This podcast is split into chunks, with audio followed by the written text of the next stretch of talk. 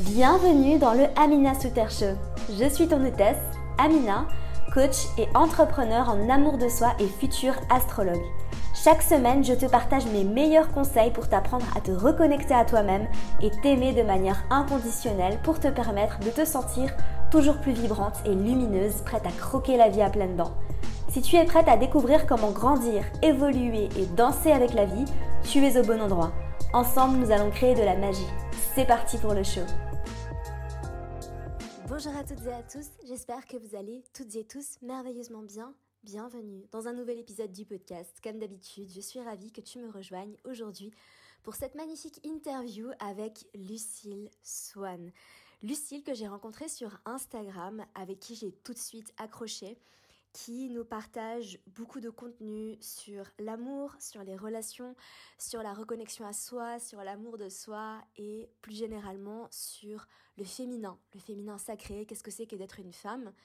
Et tu comprends tout de suite pourquoi on a tout de suite accroché parce que on partage bah, les mêmes valeurs, on se sent très alignés l'une avec l'autre. Et d'ailleurs tu vas le ressentir tout au long de cette interview passionnante où on te parle beaucoup de relations de comment bien vivre ses relations, euh, ses relations amoureuses. On te parle d'amour de soi, on te parle de féminin sacré.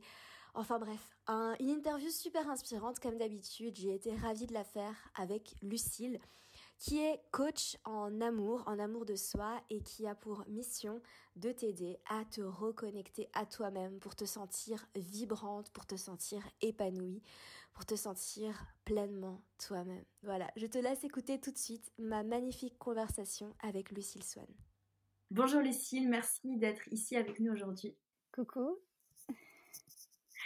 alors Lucille, euh, ça fait un petit moment déjà qu'on se suit sur Instagram et euh, j'adore ce que tu partages, j'adore le contenu que tu nous proposes, que ce soit sur l'amour, sur la connexion au féminin sacré, euh, sur l'amour de soi, sur le fait d'être une femme sensuelle qui s'assume pleinement. Je trouve ça juste magnifique. donc merci d'être ici, merci d'être avec nous. Et on a déjà pas mal parlé avant parce que c'est vrai qu'on a tellement de choses en commun et on, est quand même assez alignés dans tout ce qu'on dans tout ce qu'on partage, dans notre énergie tout simplement, dans ce qui nous anime. Et j'aimerais beaucoup que tu, que tu commences peut-être par te présenter, par nous dire qui tu es, qu'est-ce que tu fais exactement. Yes, bah, déjà tu m'as fait une belle introduction qui en dit pas mal. Mais euh, bah, pour me présenter brièvement, du coup, bah, moi j'ai commencé euh, Lucille Swan, entre guillemets, la création de contenu, Instagram, YouTube, euh, il y a un an. Euh, euh, et, j'avais envie de partager ce que je vivais en termes de transformation intérieure, parce que je me reconnectais progressivement à moi, à mon authenticité. Et j'ai eu envie de le partager, j'ai eu envie de, montrer quel était mon chemin, quel était le processus pour qu'il y ait d'autres femmes, en fait, d'autres personnes qui puissent bah, le faire à leur tour et se retrouver en moi pour pouvoir travailler, évoluer sur elles. Et je me suis tournée assez rapidement sur tout ce qui était justement euh, féminité. Alors, je travaillais qu'avec des femmes parce que je trouvais que c'était euh, c'est ce qui me parlait le plus, la puissance féminine, le côté potentiel féminin, euh, le côté créativité, sensibilité. Moi, je travaille beaucoup avec les émotions. mon, signe astrologique cancer, du coup, le, le, montre assez bien. J'ai une forte intelligence émotionnelle, ce qui me permet vraiment de travailler autour de, de ces émotions et les émotions des autres. Donc, tout ce qui est sensibilité, ça m'attire énormément. Et puis après, ouais, le côté, tout ce que la femme a comme, comme potentiel, comme énergie, je trouvais ça bien et j'avais envie de l'amener à son paroxysme, entre guillemets, avec, avec les femmes que j'accompagne. Donc, euh, je ne pourrais pas me définir sous une étiquette vraiment. Je n'arrive pas encore aujourd'hui. Je fais trop de choses, j'aime trop de choses. tout ce que je sais, c'est que ma mission, c'est vraiment que les femmes se reconnectent à cette puissance féminine et se trouvent belles, se trouvent lumineuses. Je veux en fait que les femmes brillent, que les femmes soient lumineuses et qu'elles soient connectées à l'amour, l'amour qu'elles ont à l'intérieur d'elles-mêmes, l'amour de soi, l'amour aussi avec l'autre parce que c'est, je suis une amoureuse de l'amour, donc j'adore, j'adore ça et je, trouve que c'est magnifique. Et puis l'amour aussi universel avec tout ce qui est spiritualité, euh, l'amour de plus grand que soi. Donc, euh, donc voilà, c'est ça, c'est ma mission, c'est mon message entre guillemets. C'est magnifique tout ce que tu dis, c'est magnifique tout ce que tu nous as partagé. Et euh, oui, oui, oui, mille fois oui. C'est juste incroyable. Et alors, j'ai pas mal de questions du coup par rapport à tout ça à partir de quel moment est-ce que tu as senti en toi cette, euh, cette, envie de partager tout ça, de lancer ta chaîne YouTube, ton compte Instagram et qu'est-ce que tu faisais avant? Alors, je pense que j'ai toujours eu en moi ce côté, dès que j'apprends quelque chose, il faut que je partage. Heu, encore une Mmh. fois, ascendant Gémeaux, bonjour, Gémeaux. Mais voilà, j'avais toujours eu ce besoin de partager. Alors au début, c'était forcément avec mon entourage et puis, heu, quand mon entourage a été saoulé de moi, du coup, j'ai dû forcément trouver un autre moyen. Donc je me suis mise sur YouTube, alors je dis il y a 1 an tout à l'heure, mais heu, YouTube, j'ai commencé il y a 3 ou 4 ans, heu et du coup, dès que j'apprenais quelque chose, je le partageais. Alors ça a été au auprès de l'alimentation, dans enfin, dans plein de de domaines, j'apprenais, je partageais sur YouTube et heu, vraiment à la base, c'était comme c'est venu comme ça, c'était vraiment, je partage ce que j'aime, je partage ce que j'apprends. Je sais plus ta question, c'était quoi la Oh là là, on est en plein dans le Gémeaux là. Le Gémeaux qui va et qui se perd en fait dans ce qu'il dit. J'adore vraiment. Heu, alors je te dis je te demandais quel était ton parcours et heu, qu'est-ce que tu faisais a avant de parler de de de féminin sacré, de féminité, de sensualité? Oui, alors voilà, c'est comme ça que ça a commencé et puis ensuite du coup, avant de commencer YouTube, enfin même pendant, j'étais animatrice. J'ai beaucoup travaillé dans l'humain, j'ai beaucoup travaillé dans avec l'être humain, enfin avec l'autre. J'étais animatrice au départ avec les enfants, donc dès mes 17 ans, j'ai travaillé en colo, en centre de loisirs et cetera, donc j'ai été vraiment au contact de l'autre et j'ai dû développer forcément de la bienveillance, de l'acceptation, de de la communication et après j'ai travaillé avec d'autres types de publics, donc heu, notamment j'ai fait une super expérience humanitaire auprès des Roms, heu, dans les bidonvilles. Et du coup, là, Mmh. ça a été vraiment, heu, bah, ma rencontre avec le développement personnel, heu, parce que forcément, tu dois, bah, tu dois faire preuve de enfin, tu dois mettre ton ego de côté pour pouvoir, heu, accueillir une culture complètement différente, des problématiques complètement opposées à ce que tu vis. Donc j'ai travaillé avec avec, hem, ce public-là, j'ai aussi travaillé avec des familles, j'ai travaillé avec des personnes âgées. C'était ma dernière expérience en tant qu'animatrice sociale, du coup, où j'ai vraiment, travaillé avec, les personnes, âgées, c'était génial. Et encore une fois, bah, pareil, encore l'humain, le partage, tout ça et la sensibilité, l'émotion. Et, euh, et, puis, euh, et puis, du coup, c'est ça qui m'a amené, je pense, à, vouloir partager euh, cette, cette humanité, je dirais, cet amour, tu vois, que j'avais perçu chez tous ces, toutes ces personnes-là que j'avais rencontrées et ce que j'avais appris auprès d'eux, en fait, et auprès d'elles. C'est magnifique. C'est juste magnifique. Et en fait, est-ce que tu as toujours été connectée comme ça à ton côté, euh, je vais dire ton côté cancer, mais pour les personnes qui nous écoutent, qui ne sont pas nécessairement familières avec les énergies euh, astrologiques, est-ce que tu as toujours été connectée à ton côté euh, sensibilité, émotion, ou est-ce que non? Alors, si, j'ai toujours. Alors, moi, en fait, comme je te disais d'ailleurs tout à l'heure, je suis, j'étais une vraie drama queen. En fait, le problème, c'est que mes émotions, elles étaient super fortes et je ne savais pas comment les gérer parce que, bien évidemment, on ne nous apprend pas forcément à gérer ce flot d'émotions. Et donc, ben, je, le gérais un peu à ma manière, ce qui était de partir dans du drama. Et donc, je me nourrissais de ça. C'est-à-dire que lorsque j'avais des situations qui me touchaient, j'en faisais une scène. Je, je, je, partais dans mes scénarios Spielberg, dans ma tête, et je, me croyais dans un film, en fait.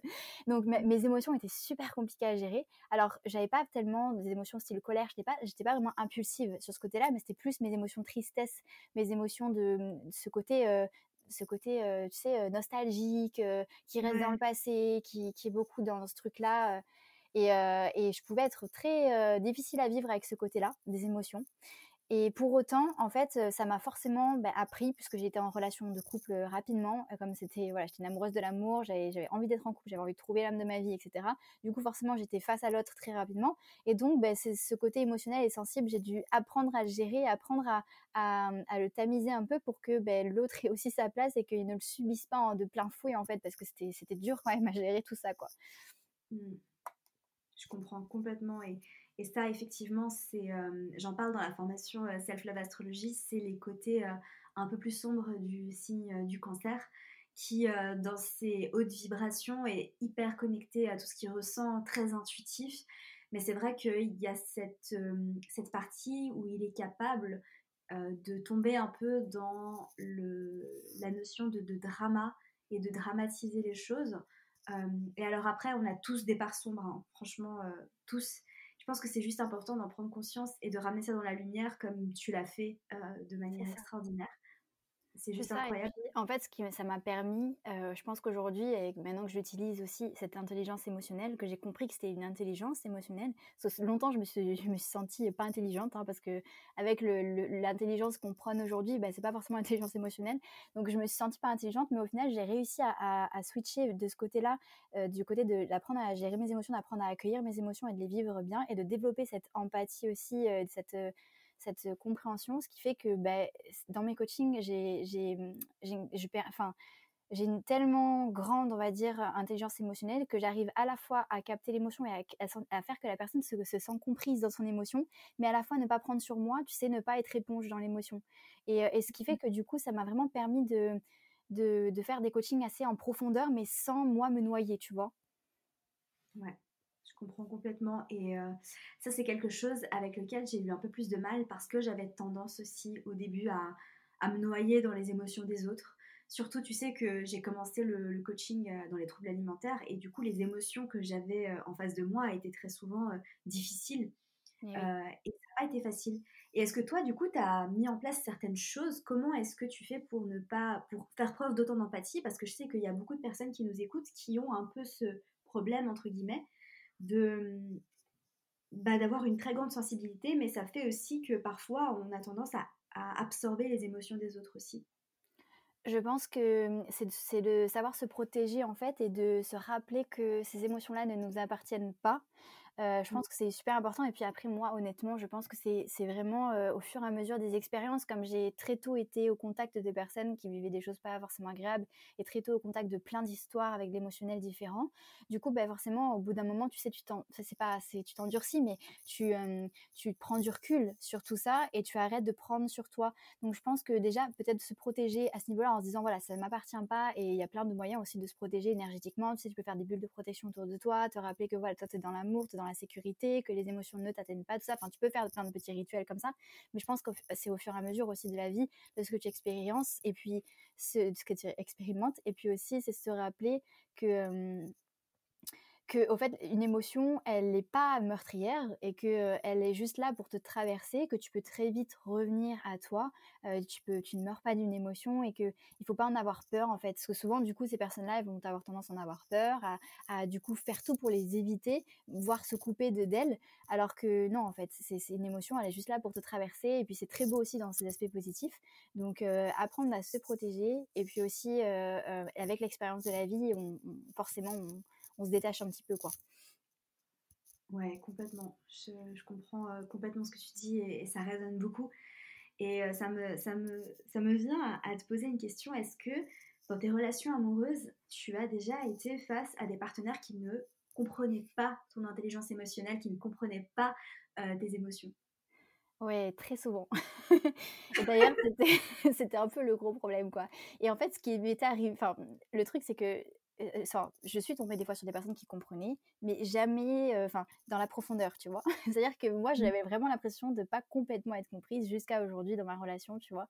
Mais, mais c'est complètement vrai ça. Et, et je pense qu'il faut encore une fois se dire que ben, toutes les personnes n'ont pas ces, émotions aussi vives et qu'elles ne peuvent pas forcément comprendre des fois et qu'il ne faut pas forcément l'attendre des autres qu'ils ne comprennent dans la profondeur de ces émotions parce que c'est compliqué quand même d'aller de, de, comprendre ça. Mais par contre, c'est vrai que c'est quelque chose qui m'a beaucoup fait de mal parce que j'avais l'impression d'être pas comprise et d'être pas accueillie pour la personne que j'étais et que comme mes émotions, c'est un peu bah, beaucoup de ma vie, c'est une grosse partie de ma vie, j'avais vraiment cette impression de pas que les gens me connaissaient pas, tu vois, que il n'y avait pas ce truc de me connaître vraiment dans ma profondeur et ça m'a beaucoup manqué. Et puis en tant que projecteur aussi, du coup, j'ai eu ce besoin de reconnaissance, etc.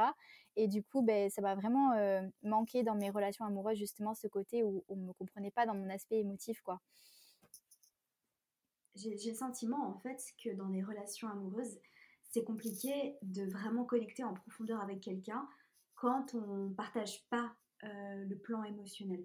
Tu vois ce que je veux dire? Quand il y, a ce manque de connexion aux, émotions, moi j'ai beaucoup de mal en fait quand je rencontre des personnes qui sont complètement déconnectées de leurs émotions, euh, qui sont euh, qui ont tendance à maintenir tout ça à distance, qui sont un peu plus froides.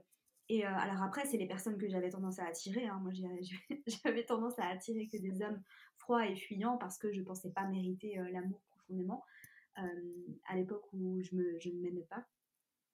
Mais c'est vrai que c'est pas facile en fait. Et du coup, quand j'ai réussi à me reconnecter à moi-même, j'ai compris en fait que j'avais besoin d'avoir quelqu'un en face de moi qui a cette intelligence émotionnelle, justement. Je pense que c'est très important. Exactement. Et, comment tu. Est-ce que tu communiques comme ça? Parce que je, sais que tu es une spécialiste de l'amour, tu es une amoureuse de l'amour. D'ailleurs, tu sais dans quel signe est Vénus dans ton thème astral? Euh, alors là, euh, je sais plus, non. faudrait que je te redise ça, mais... Ouais, faudrait que tu me redises ça, parce que c'est intéressant, en fait. Tu sais, Vénus, c'est euh, c'est l'amour. Vénus, c'est notre manière d'aimer, notre façon d'aimer. Donc, pas seulement aimer notre partenaire, mais aimer tout. Ah bah, il est en Gémeaux. T'as Vénus en Gémeaux? Oui. Mais c'est dingue, t'as beaucoup de placements en Gémeaux, du coup. Ouais, j'ai mon ascendant, ma Lune et, mon... et mes Vénus en Gémeaux, ouais. Et du coup, ta Lune et Vénus sont dans la maison 1 Ouais. Ah, intéressant. Et du coup, vu que toi, tu es une amoureuse de l'amour, que tu es un peu la spécialiste des relations, que tu fais pas mal de coaching aussi par rapport à ça, euh, est-ce que tu as mis des choses en place en fait dans tes relations de couple pour justement avoir des relations plus épanouies? Oui, clairement, parce que si on part de ma première relation, c'était une catastrophe. en fait, c'est ça que j'ai conscientisé il n'y a pas longtemps, c'est que au final, j'ai eu une évolution dans mes relations amoureuses qui a été euh, ouf, parce que vraiment, si on me prend dans ma première relation, j'étais une personne très toxique. Euh, j'étais une personne ultra toxique dans le sens où j'étais très contrôlante de l'autre. Je voulais que l'autre il soit comme ça et puis c'était alors je t'aime, je t'aime plus, tu vois. C'était vraiment en fonction de mon humeur. Je t'aime, mais quand même euh, dès que tu pars un peu trop loin, bah là je t'aime, je, t'aime plus, mais dès que tu pars un peu trop loin, je te réaime et du coup faut que tu faut que tu sois à mes pieds, tu vois. J'étais très contrôlante, j'étais une personne assez toxique et puis comme j'étais beaucoup dans mes émotions et que l'autre me comprenait pas, ben je, je continue, enfin je restais engluée dans mon truc et donc euh, j'étais encore plus toxique. Euh, et, donc vraiment, quand on, quand on prend ma première relation, on peut, on peut, se dire mais comment elle a fait pour en arriver là? Et en effet, j'ai mis plein de choses en place. Et comme je pense que bah, ma plus grande blessure, ça a été euh, une de mes plus grandes blessures, ça a été le divorce de mes parents parce que du coup, j'ai toujours eu ce truc de je ne veux absolument pas reproduire ça parce que j'en ai beaucoup souffert. Du coup, je me suis dit, voilà, il faut absolument que je réussisse ma relation de couple. Et tu sais, quand tu forcément, quand tu es dans ce truc, je veux absolument réussir pour contrer ce, que tu as vécu, mais forcément, tu attires à toi tout ce qui va te permettre de, de, travailler sur ça, quoi. Euh, mmh. Et, donc, j'ai mis en place pas mal de choses. J'ai dû surtout de la communication, énormément par le couple. Enfin, dans le couple, je trouve que c'est la majorité des problèmes de couple viennent de la, du manque de communication, mais pas la communication, tu sais, genre comment tu vas, nana, vraiment la communication en mode ben, ce que je ressens.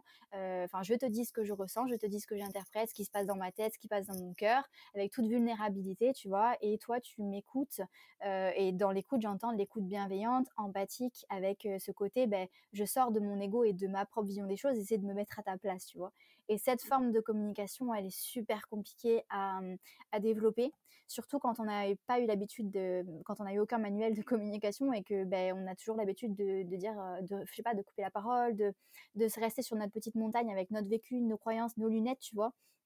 Donc j'ai vraiment dû apprendre cette communication. Le fait que du coup j'étais en, animatrice, j'étais ici animatrice, ben, j'ai renforcé, renforcé, ce côté communication. Et puis après c'est beaucoup de recul sur soi, beaucoup d'observation de soi. Vu que aussi j'ai ce côté très analyse, tu vois des choses, je prends facilement du recul et je, suis vraiment capable d'analyser. Donc tu sais à l'écrit avec mes journaux intimes, j'ai toujours eu des journaux intimes.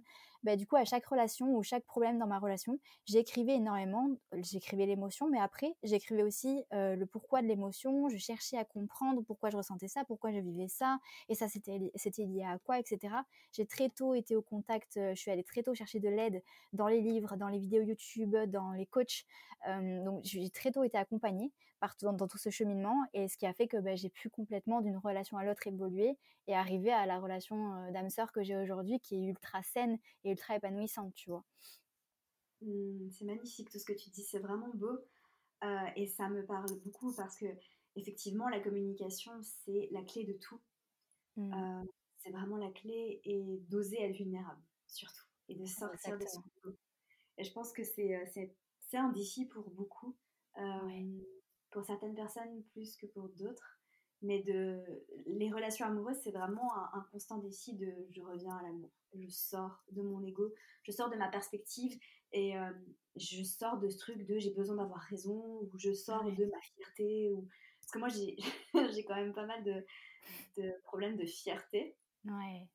Où j'ai tendance à être très très fière et, euh, et à, à penser que on me doit ci, on me doit ça, et à pas forcément voir là où moi je vais faire du mal. Ouais. Et puis au final, tu sais, ce côté aussi vulnérabilité, euh, ce que je remarque beaucoup aussi en coaching, c'est que souvent, notre vulnérabilité, on la cache derrière un personnage qu'on va se créer pour se protéger de ça, tu vois. Parce qu'on n'a pas forcément eu des personnes qui nous ont, au moment où on était vulnérable, justement, au moment où on se connectait à nos émotions, où on disait ce qui se passait, eh ben, on a, ça n'a pas forcément été accueilli, tu vois.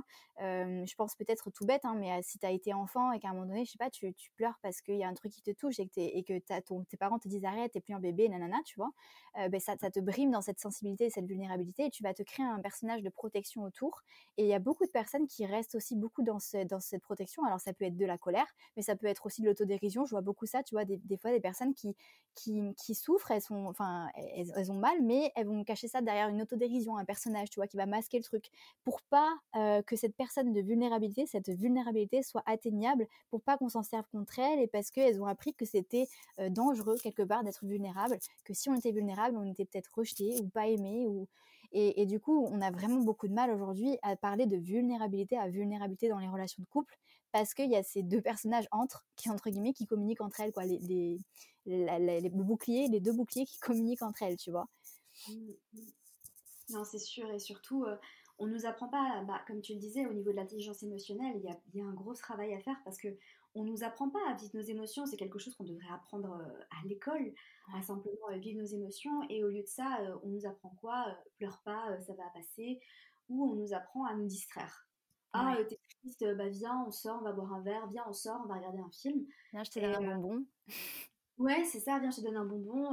et en fait, on nous apprend à bah, nous noyer dans l'alimentation émotionnelle, à nous noyer dans d'autres choses, dans les distractions. Alors qu'au final, fuir l'émotion, bah, ça fait que la refouler. Et en fait, je sais plus qui, quel coach disait ça. Il disait que quand on, refoule une émotion, en fait, elle redescend dans notre corps. C'est comme si elle faisait du sport, tu vois, et elle remonte quand elle est bien musclée. Et là, en fait, ça fait mal. Et je pense que c'est juste important de comprendre que, à mon sens, et ça j'en parle beaucoup, les émotions, elles sont ni positives ni négatives. Elles sont juste agréables ou désagréables. Ouais. Et en fait, ça passe. Quand tu t'autorises pleinement. Tu vois, quand tu vis une rupture et que tu es très triste, bah, si au lieu de te distraire, euh, tu vis juste ta tristesse et tu t'autorises à pleurer à fond pendant deux jours, mais vraiment à aller au fin fond de la tristesse et à juste être assis, à rien faire d'autre que pleurer, bah, tu verras qu'en fait, ça passe beaucoup plus vite que si tu essaies juste de te distraire et d'aller mieux. Exactement. Et je pense que c'est quelque chose qui m'a, au final, tu vois, ce côté que j'avais drama, m'a quand même aidé énormément parce que aujourd'hui, tu vois, par exemple, ma dernière rupture, enfin, honnêtement, j'ai mis même pas une semaine, tu vois, à m'en remettre. Parce que j'avais, j'ai toujours eu ce côté de vivre quand même mes émotions tristesse, tu vois. Et, euh, et du coup, j'ai, très vite quand même, euh, enfin, euh, enfin, je laissais mon émotion sortir naturellement. J'ai pas de mal à pleurer, j'ai pas de mal à, à, exprimer cette tristesse-là. Je l'ai jamais vraiment refoulée complètement, tu vois. Donc, du coup, tu passes forcément plus vite à autre chose. Et, et, et c'est exactement ce que tu dis, c'est qu'il y a beaucoup de personnes qui, après une rupture, enfin quand ils vivent une rupture, on va leur dire, ben allez viens, on va sortir, allez viens, on va faire ça, tu devrais te recentrer sur ça, tu devrais faire ça, au lieu de lui dire, mais pleure ma fille, pleure, tu vois, extériorise tout et tu vas voir que dans deux jours c'est fini, c'est terminé, tout le, nœud émotionnel que tu as à l'intérieur de la gorge, là il sera parti, mais si tu pleures quoi. Et euh, ouais. Exactement. Et j'ai envie de rebondir là-dessus pour te, demander, tu as, tu as parlé de, ta relation actuelle avec ton âme sœur et je trouve ça magnifique euh, que tu en sois arrivé là. Et euh, j'imagine que vous vivez vraiment une relation consciente euh, les deux. Et euh, j'ai l'impression qu'il y a un peu ce mythe qui circule où on a l'impression que quand on rencontre une âme sœur, parce que je pense qu'on peut avoir, enfin ça c'est ma vision et c'est ma vérité, je pense qu'on peut avoir plusieurs âmes sœurs. Oui, je suis d'accord avec ça, oui. On peut avoir plusieurs âmes sœurs, on peut avoir même des âmes sœurs, enfin tu vois, un animal de compagnie peut être une âme sœur, je pense que tes amis peuvent être tes, tes âmes sœurs. Mais du coup, quand tu es dans une relation amoureuse avec un partenaire qui, euh, que tu, que comme tu ressens que, qui est ton âme sœur, est-ce que c'est toujours facile, hyper agréable euh, Est-ce que tu es au paradis Tu vois, c'est un peu ça le mythe, j'ai l'impression qu'il circule en mode euh, c'est extraordinaire et ça va toujours bien. Non, non, vraiment pas. Non, non, bien sûr que non. Après, en fait, euh, la différence, c'est que c'est plus fluide et c'est plus simple. Dans le sens où il y a toujours des désaccords, il y a toujours des, moi, des émotions. Là, par exemple, je suis en SPM et forcément, j'ai des émotions, ben, je vais être euh, rapidement irritée par quelque chose et du coup, ben, je vais lui dire, etc. La différence, c'est que c'est plus fluide. Alors, parce que, enfin, c'est pas que le hamster, hein, c'est pas le côté hamster, c'est vraiment le côté aussi le côté sain de la relation qu'on a, tu vois. Mais du coup, quand il y a un souci, on va en parler directement et on laisse pas du tout l'espace à, au doute, l'espace, tu sais, pour que justement il y ait, des, des, ressentiments qui se créent, de, de, l'amertume qui se crée, tu vois. On, on, va directement aller communiquer sur le problème, ce qui fait que c'est fluide et c'est et au final on s'embrouille jamais. Dans le sens, on, a, on a des désaccords, il y a des choses sur lesquelles ben, il y a des, un peu d'émotionnel, mais il n'y a, pas de conflit, tu vois? Ça va pas se transformer en mmh conflit. On va vraiment communiquer, on va, on va déconstruire nos trucs. Peut-être que moi, je vais bouder un petit peu et tout, mais ça va, ça va être très fluide, tu vois? je sais ce que tu penses. je rigole beaucoup parce que c'est très cancer de bouder. ouais, tu vois, mais, mais voilà, en fait, c'est pas, pas moins. Enfin, il n'y a pas moins de choses qui se passent et c'est pas tout beau tout rose, c'est clair et net. Dans aucun couple, je pense que ça n'existe pas. Dans toute relation humaine, ça n'existe pas tout beau tout rose. Mais par contre, c'est plus fluide et c'est plus simple. Euh, c'est plus sain, en fait, tout simplement, tu vois. Mmh. je suis complètement d'accord. Ça, c'est sûr. Et, ça m'en vient à te demander euh, quelles sont, selon toi, euh, les, les caractéristiques, comment on sait si on est dans une relation toxique? Tu vois, s'il y a des personnes qui nous écoutent, qui se posent des questions, qui se disent Ah, d'accord, mais qu'est-ce que ça veut dire exactement une relation saine? C'est marrant que tu me poses cette question parce que du coup, dans ma formation de groupe, je leur ai, tourné la vidéo et je, parce qu'elles m'ont demandé justement ce truc-là. Euh, en fait, pour moi, euh, déjà, il y a deux choses. C'est que pour moi, il y a, relation saine et il y a relation saine et épanouie. Tu vois, c'est deux choses différentes. Parce que moi, j'ai déjà, par exemple, été dans une relation saine dans laquelle je m'épanouissais pas. Tu vois. Mais euh, si on vraiment on part juste sur le côté saine et toxique, je pense que déjà, il y a plusieurs choses, mais le côté toxique, ça va déjà tout ce qui est violence. Alors que ce soit violence physique, verbale, mais aussi violence dans le côté, je sais pas, rigidité, froideur, contrôle, tu vois? Toutes ces mmh. manipulations, humiliations, critiques, jugements, tous ces trucs-là, là, qui vont être assez violents pour la personne. Euh, qui peuvent être très violents pour une personne. Donc vraiment, ça va être tout ce qui est violence. Et je dirais euh, non-acceptation de l'autre aussi, tu sais, le côté, euh, moi, comme je disais, j'ai été toxique, donc je sais vraiment de quoi je parle. Quand je dis que je n'acceptais pas l'autre tel qu'il était, je l'acceptais quand il répondait à mes critères. Je l'acceptais quand il répondait à ce que moi j'avais envie, sur le moment où j'en avais envie, qui répondait à mes besoins. Et ça, je pense que c'est toxique parce que bah, du coup, on n'est pas avec l'autre parce qu'on aime la personne qu'il est, parce qu'on a envie de faire des choses avec la personne qu'il est. On est avec la personne parce que on, comble quelque chose, parce qu'il comble un manque ou parce qu'il répare une blessure ou parce qu'il répond à cette attente-là, tu vois. Et c'est un peu, ça fait un peu personne-objet quelque part, tu vois, on s'en sert. Il y a le côté utile, le côté je te prends pour t'utiliser, quoi. Et ça, pour moi, c'est un peu toxique parce que ben, forcément, quand il y a ce truc-là, et qu'en plus, par exemple, il n'y a pas de communication, euh, que la communication elle est beaucoup émotionnelle et dans l'ego et qu'il n'y a pas justement de vulnérabilité à vulnérabilité, ben là ça, ça va dans du, dans du conflit, dans du, dans, on part très très loin. Et euh, ce que d'ailleurs beaucoup de personnes euh, qualifient, encore moins aujourd'hui je trouve, mais pendant très longtemps on qualifiait ce genre de relation passionnelle, tu vois. On disait quand il y a du conflit, c'est que c'est passionnel. Et j'entends encore ça dans les téléréalités, genre des fois je regarde télé-réalité, mais et du coup des fois j'entends ce truc-là de c'est une relation passionnelle. Non, non, c'est pas ça la passion. Être passionné, c'est pas se déchirer quoi. C'est et, pourtant on a tous cette vision, tu vois. les montagnes russes, les montagnes russes émotionnelles de c'est hyper intense et, et ça tu sais il en parle beaucoup dans le livre je sais pas si tu connais le livre Attached non sur la théorie de l'attachement. C'est un livre qui parle de la théorie de l'attachement et en fait, en gros, selon euh, l'auteur dont j'ai oublié le nom, euh, il parle de trois types d'attachement. Il y a l'attachement anxieux, euh, l'attachement fuyant et l'attachement sécure. Hmm. C'est très intéressant parce qu'il explique justement ces montagnes russes émotionnelles, comme quoi c'est c'est pas sain et c'est symptomatique de, de deux personnes en fait qui sont bah, qui, qui, sont dans un attachement qui n'est pas nécessairement compatible, tu vois, entre un anxieux et un fuyant. Enfin bref, j'envoie les personnes qui ont envie de lire ce livre parce qu'il est, vraiment euh, fascinant et il m'a un peu sauvée parce que euh, j'ai, euh, j'en, ai, j'en avais parlé déjà, il me semble, en podcast, mais j'ai, j'ai été pendant très longtemps dans la dépendance affective. Et ce livre m'a sauvée littéralement parce que je me suis rendu compte de tous les schémas, de toutes les choses qui n'allaient pas. Et je me suis dit, waouh! Et ça m'a permis justement de travailler sur ça. Bah ça, justement, je trouve que c'est ce côté dépendance affective poussé à l'extrême, il est toxique. Même, enfin, moi je dirais, j'aurais tendance à dire, enfin, cette dépendance affective, elle est toxique de base, tu vois? Mais vraiment, si on, enfin voilà, si on veut pas non plus trop extrémaliser le truc, tu vois, se enfin, la dépendance, affective poussée dans son extrême, elle est, elle est vraiment toxique parce que ça veut dire que, ben, quand la personne s'en va ou fait autre chose ou va voir ses potes ou je ne sais quoi, tu vois, bah, du coup, tu, tu te sens, enfin, tu, tu, te sens seule, ça, ça se provoque plein d'émotions, tu te sens perdue, enfin, tu te sens pas exister, tu te sens pas heureuse et du coup, bah, c'est toxique, quoi. Ça c'est sûr. Et c'est lié, je pense, au non-amour de soi. Hein. Ah, tellement. C'est exactement ça. C'est euh, l'autre vient me combler en fait, euh, comme si euh, j'étais pas complète par moi-même, comme si j'avais besoin de quelqu'un d'autre pour pour venir me remplir. Alors que l'amour de soi, c'est c'est exactement l'inverse de ça. C'est je suis complète par moi-même et l'autre n'est juste la cerise sur le gâteau. Et tu vois, quand on prend un délicieux gâteau, il n'y a pas besoin de cerise. Tu vois, il est bon. Ouais. métaphore, je te donne une métaphore de nourriture, évidemment, je suis taureau le gâteau il est bon par lui-même, mais quand on vient lui rajouter euh, la petite cerise dessus, c'est encore mieux. Mais ça veut pas dire que. Enfin voilà.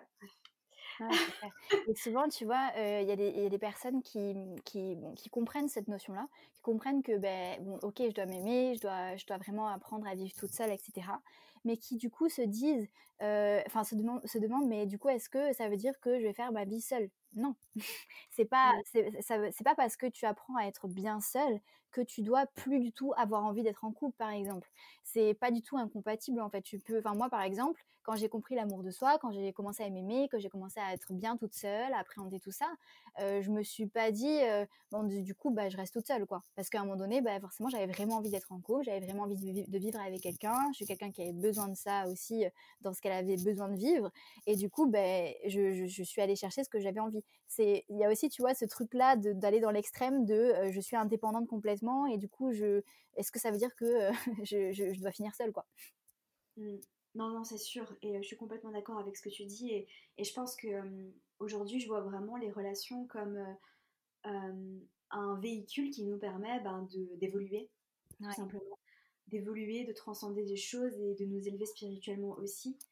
et c'est un des principes de base du, du tantra, justement, qui nous permet ben, d'utiliser, enfin d'utiliser, le mot est, mal choisi, mais de, de, nous servir en fait de nos relations, pas comme de quelque chose où on va venir euh, euh, se, titiller l'un l'autre et où on va juste être des miroirs l'un de l'autre, où euh, on va essayer de se remplir et on va se fuir et on va s'aimer, mais de juste en fait ben, nous regarder et nous aimer, nous accepter pleinement, nous reconnecter à l'amour et sortir de l'ego pour juste ben, évoluer, grandir et, et, nous élever quoi.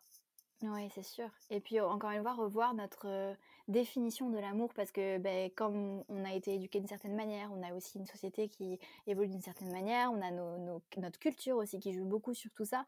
Du coup, de base même, l'idée, enfin le, concept d'amour, la définition de l'amour, enfin moi personnellement, je l'avais de biaiser parce que du coup, je pensais que l'amour, c'était ce côté fusion, ce côté passionnel, donc conflictuel, et ce côté, voilà, genre, on doit être l'un avec l'autre, et s'il y en a un qui s'en va, c'est, voilà, j'étais une accro de, de, ce genre de, musique ou de film ou quoi, où la personne, elle, meurt, et du coup, l'autre, elle, se tue, tu vois. et c'était vraiment ce truc, genre, j'étais vraiment dans cette définition de l'amour, quoi. Donc, c'était chaud de construire vraiment l'amour inconditionnel à partir de cette définition-là, quoi. Non, mais ça, c'est sûr. Et euh, l'amour inconditionnel, ça se construit pas comme ça.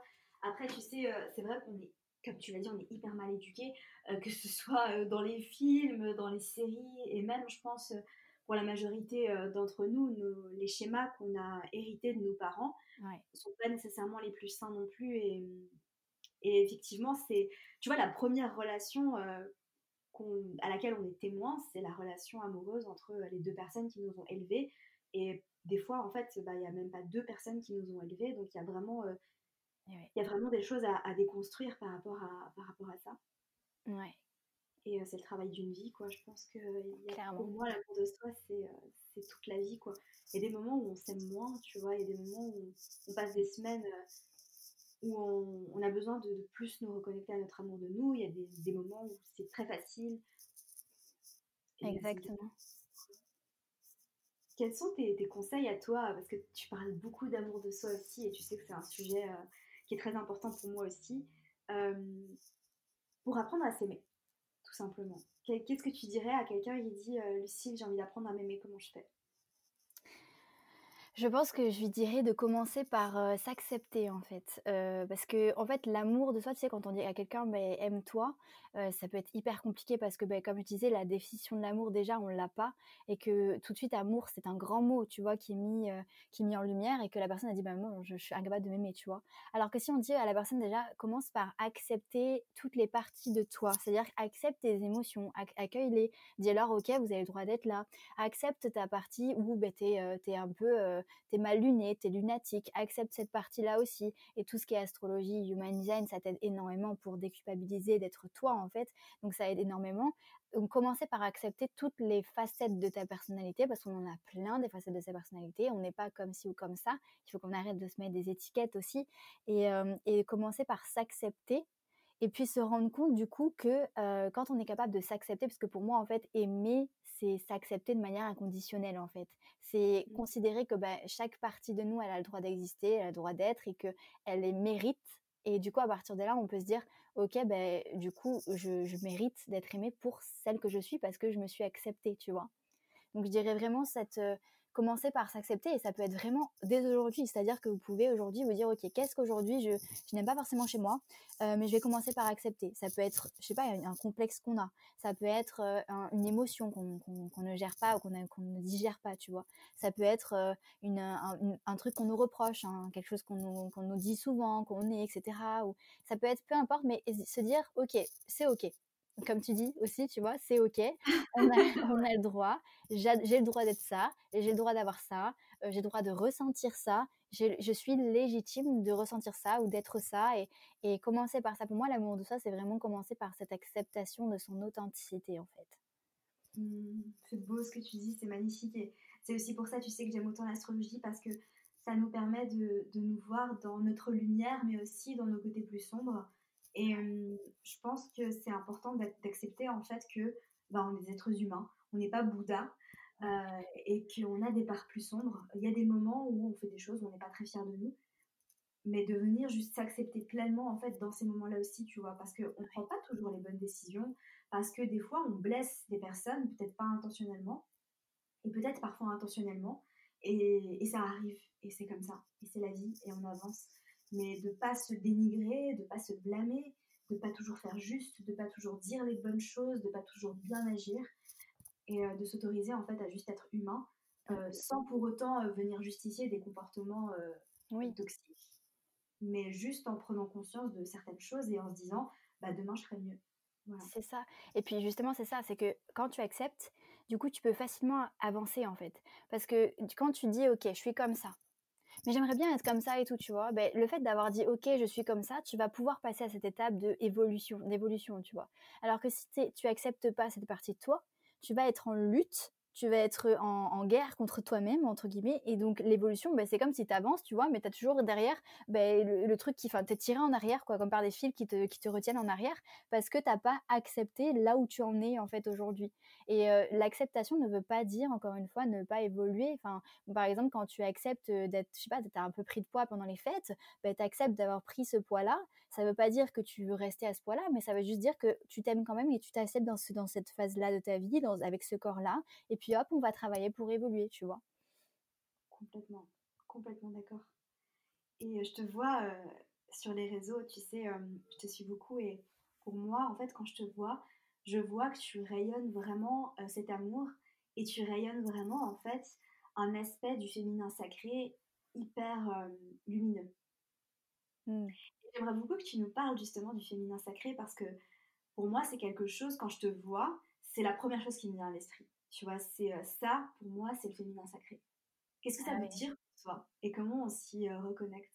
Ça me touche beaucoup ce que tu me dis parce que justement, moi, je suis en train d'essayer de je fais un peu une, une lutte contre. Euh, enfin, je suis un peu beaucoup en mouvement en ce moment, justement, pour trouver cette part de féminin sacré en moi. Et que tu me dis ça, ça me touche énormément, franchement.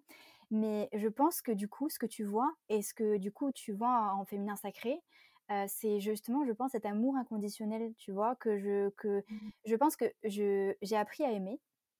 Parce qu'il faut pas croire, hein, je suis pas, comme je disais, je suis pas du tout née euh, en sachant aimer, etc., en étant lumineuse, euh, voilà, tu vois, j'avais peut-être de base cette lumière, mais enfin, elle a été éteinte à de nombreuses reprises, etc. Donc vraiment, j'ai appris à aimer.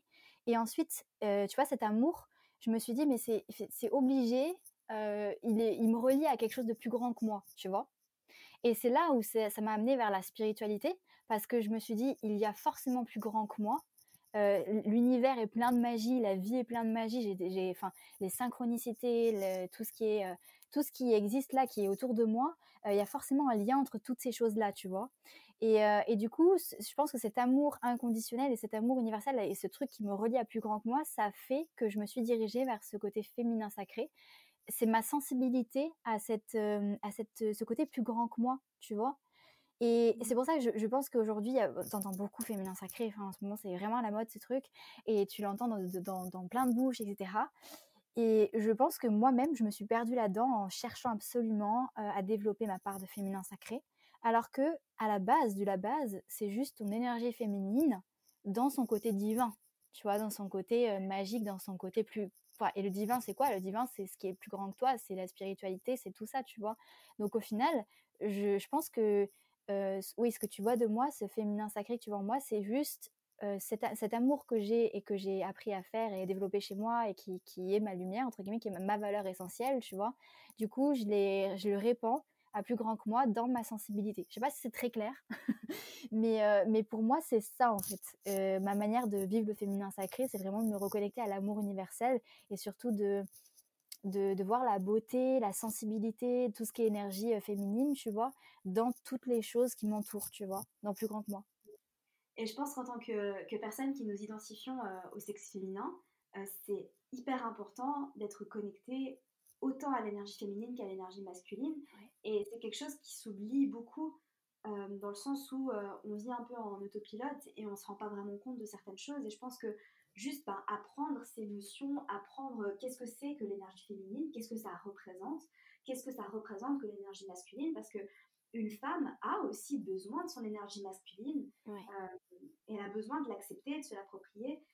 Et alors après, malheureusement, euh, la vérité des choses et la réalité des choses fait qu'on vit dans une société patriarcale qui ne nous incite pas à nous connecter à l'énergie féminine, qui nous a beaucoup brimés, euh, surtout par le passé, euh, au niveau historique, d'accord Et c'est quelque chose qu'on porte peut-être en nous. J'ai lu pas mal de livres sur les sorcières et c'est quelque chose qui m'a beaucoup touchée de voir à quel point le féminin a été brimé. Mais bien au-delà de ça, en fait, on n'est pas invité à à nous reconnecter à cette énergie féminine, tout simplement parce qu'en fait, on renie tout ce que l'énergie féminine euh, représente, comme les émotions, comme le fait d'aller lentement, comme le fait de ne pas nécessairement être productif et de juste faire les choses pour le plaisir de les faire, comme la sensualité.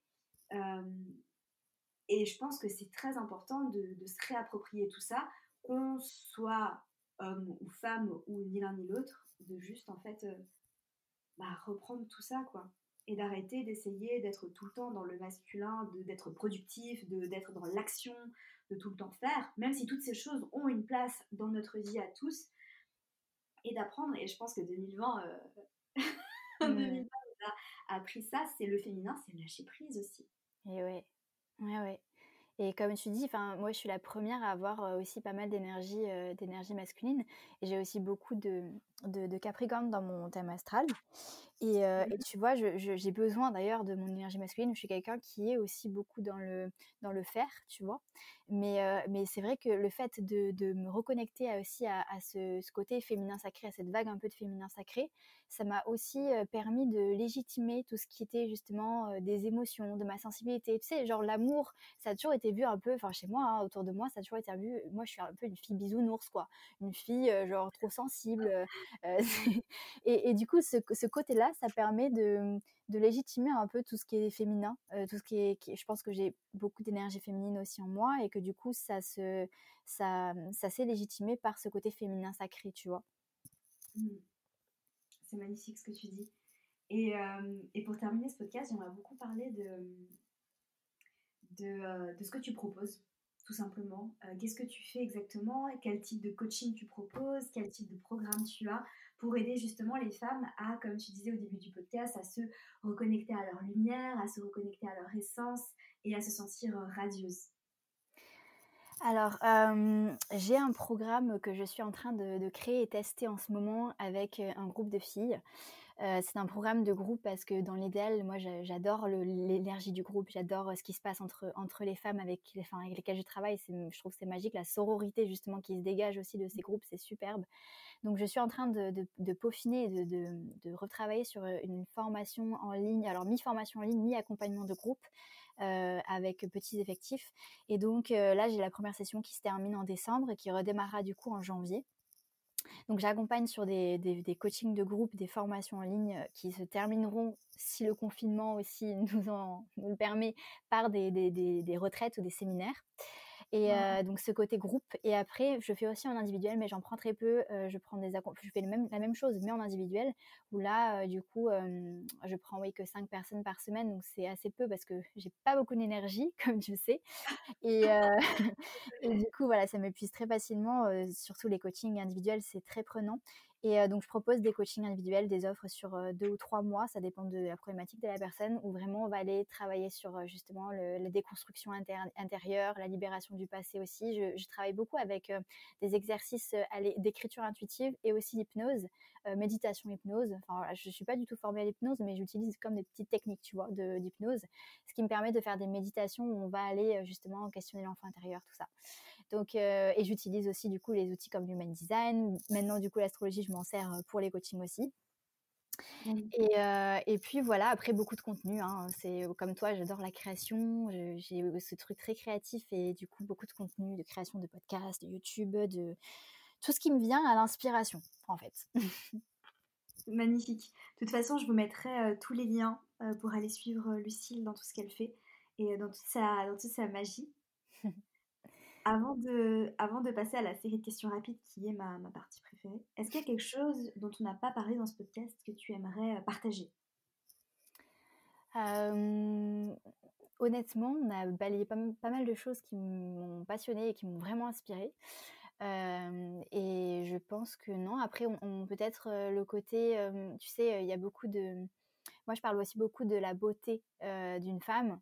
J'adore ce mmh. sujet aussi. Il y a beaucoup de femmes qui ne se sentent pas belles, qui ne se sentent pas dans ce côté esthétique, tu vois.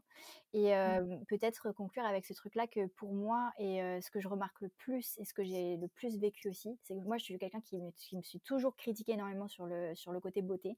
Je pensais que j'étais pas mmh. belle, que j'étais, que voilà, le fait que j'étais grosse, ben, c'était que j'étais pas belle, je me voyais grosse, je me voyais pas belle, tu vois. Et en fait, le truc que je voudrais peut-être partager, c'est que on pense que la beauté, c'est physique. Mais honnêtement, avec tout ce que j'ai pu vivre et tout ce que je peux voir encore au coaching, ça n'a rien à voir.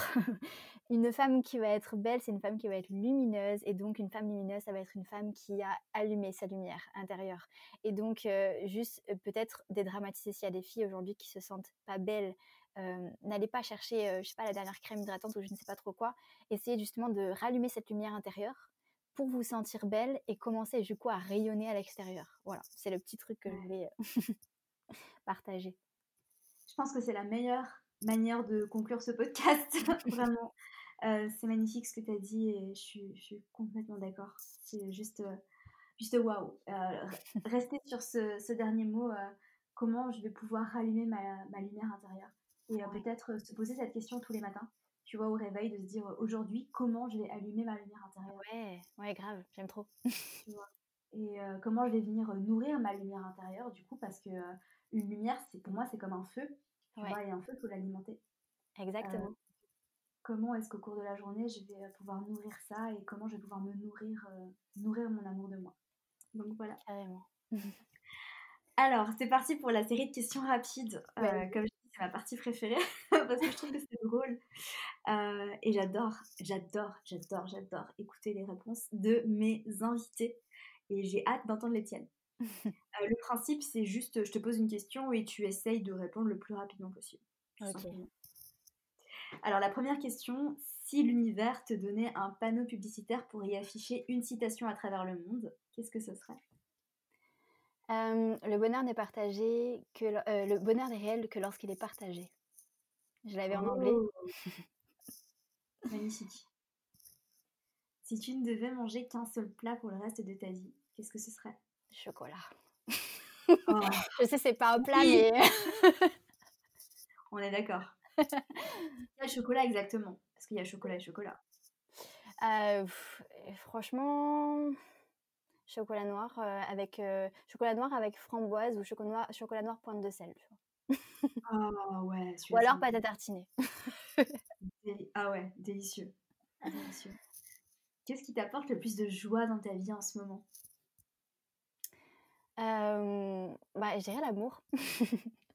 L'amour avec mon chéri, l'amour avec mon animal, avec mon petit chien, l'amour au cheval, l'amour dans ce que dans ce que je partage avec les filles que j'accompagne, l'amour dans ce que je mets dans, dans mon travail, enfin l'amour que je mets dans mon travail. C'est vraiment ce côté, je me sens amoureuse de ma vie, quoi. c'est incroyable ce que tu dis parce que je c'est la réflexion que je me faisais hier aussi. Je, je, faisais un message vocal à une amie et je lui disais j'aime tellement ce que je fais tu sais, quand je parle d'astrologie, je me sens tellement animée, je suis amoureuse de ma vie. Ah, j'adore, j'aime trop. c'est magique. Et euh, franchement, je pense qu'on mérite tous d'être amoureuses de notre vie. Ouais. Euh, est-ce qu'il y a un livre que tu conseilles à tout le monde? Euh, celui qui me vient là, le premier, c'est L'homme qui voulait être heureux parce que c'est celui qui m'a fait un premier déclic en fait. C'est le, le, livre que je me souviens où je me suis dit waouh, tu vois. Mais mmh. c'était vraiment tout, tout, tout, il y a vraiment quelques années. Hein. Mais c'est vraiment celui qui m'est venu là. L'homme qui voulait être heureux, et c'est un, roman ou c'est un livre Ouais, c'est un roman initiatique et c'est Laurent Gounel, il me semble. Laurent Gounel, mais oui, je l'ai entendu plusieurs fois en podcast sur Métamorphose, il me semble. Ouais, j'aime beaucoup, beaucoup. L'homme qui voulait être heureux. D'accord, bah, super. Est-ce que tu as un conseil pour revenir à l'amour dans les situations compliquées? Une phrase que ferait l'amour? Ou que dirait l'amour. Ok, bah, c'est parfait. Et c'est quelque chose qu'on peut juste se rappeler, tu vois, dans les situations où se dire, bah, que ferait l'amour? Magnifique. Si tu pouvais échanger de vie avec n'importe qui, qui est-ce que tu choisirais et quelle est la première chose que tu ferais? Là, celle qui m'est venue tout de suite, c'est genre Shakira. Shakira, d'accord. Shakira pour le côté là, genre, pouvoir expérimenter la scène, le, côté chant et danse, tu vois, le, côté artistique. j'ai une fibre très artistique, comme tu as pu le voir aussi, je chante, je danse, j'ai toujours eu ça en moi depuis que je suis petite, je fais des spectacles dans ma chambre, tu vois? Et, et je pense que là, si, comme je suis assez heureuse, enfin vraiment, j'échangerais ma vie pour rien au monde, tu vois, mais vraiment, si je devais expérimenter quelque chose, une autre vie, ce serait peut-être celle de Shakira, celle de la scène, celle de l'artiste, tu vois? Tu sais que j'adore j'adore ce que tu dis et cette question j'ai très souvent des réponses euh, qui n'ont rien à voir les unes avec les autres. Et euh, je pense que c'est une de mes questions préférées et je la pose même parfois à mes amis parce que on a toujours des réponses assez, assez intéressantes. Tiffany, que j'avais interviewée il y, a, il y, a, un petit moment déjà, avait dit J'aimerais bien être mon mec pour me voir à travers ses yeux, tu sais. Et j'ai trouvé ça trop cool. Ah, j'aime trop. Ouais. Je vais la poser à mon mec ce soir. tu me diras. Tu me diras ce que tu as répondu. Ouais. Si tu pouvais avoir un pouvoir magique, qu'est-ce que ce serait? Euh, Je pense euh, parler aux animaux. oh, c'est trop beau Je l'avais jamais entendu celui-là. j'ai toujours eu, je pense que j'ai toujours eu cette. Euh, enfin, c'est une question que je me posais beaucoup dans mes jeux quand j'étais petite, tu vois. Genre, ce serait quoi mon super pouvoir? Ce serait quoi, tu vois? Et tout le monde disait par exemple voler, être invisible, tu vois. Et moi, je voulais juste mmh. parler aux animaux, genre qu'ils me comprennent, tu vois. oh, trop chou. Et finalement, dernière question, si tu pouvais dîner avec la personne de ton choix, morte ou vivante, qui est-ce que ce serait? Ma grand-mère, qui est décédée du coup il y a trois ans. ok, je comprends. Et euh, j'aurais dit la même chose. Magnifique. Bah écoute Lucille, merci infiniment d'être venue sur ce podcast pour nous partager euh, toute ta sagesse et toute ta lumière. Ça a été un réel plaisir de t'avoir ici. Bah écoute, c'était plaisir partagé, ça m'a beaucoup inspiré et, euh, et, franchement merci infiniment parce que j'ai adoré, franchement j'ai adoré. Moi aussi et je pense que c'était euh, c'était fait pour, euh, pour être fait maintenant et il n'y a pas de hasard de toute façon. C'était juste. je suis ravie, c'était juste tout simplement. Et je vous invite à aller suivre Lucille dans, dans tout ce qu'elle fait, que ce soit sur Instagram, sur YouTube, en podcast. Vous aurez tous les liens dans les notes du podcast ou dans la barre d'infos sur YouTube. Et puis, euh, et puis voilà, en attendant, je vous souhaite de passer une merveilleuse journée. Merci pour votre écoute et à très vite. merci beaucoup. Merci à toi pour ton écoute, j'espère sincèrement que cet épisode t'aura plu. Si c'est le cas, n'hésite pas à me laisser une revue sur iTunes afin d'aider d'autres personnes à découvrir et tomber amoureuses de ce podcast. N'oublie pas d'aller me suivre sur Instagram pour plus de contenu de ma part. Sur ce, je te laisse, prends soin de toi et surtout continue de briller.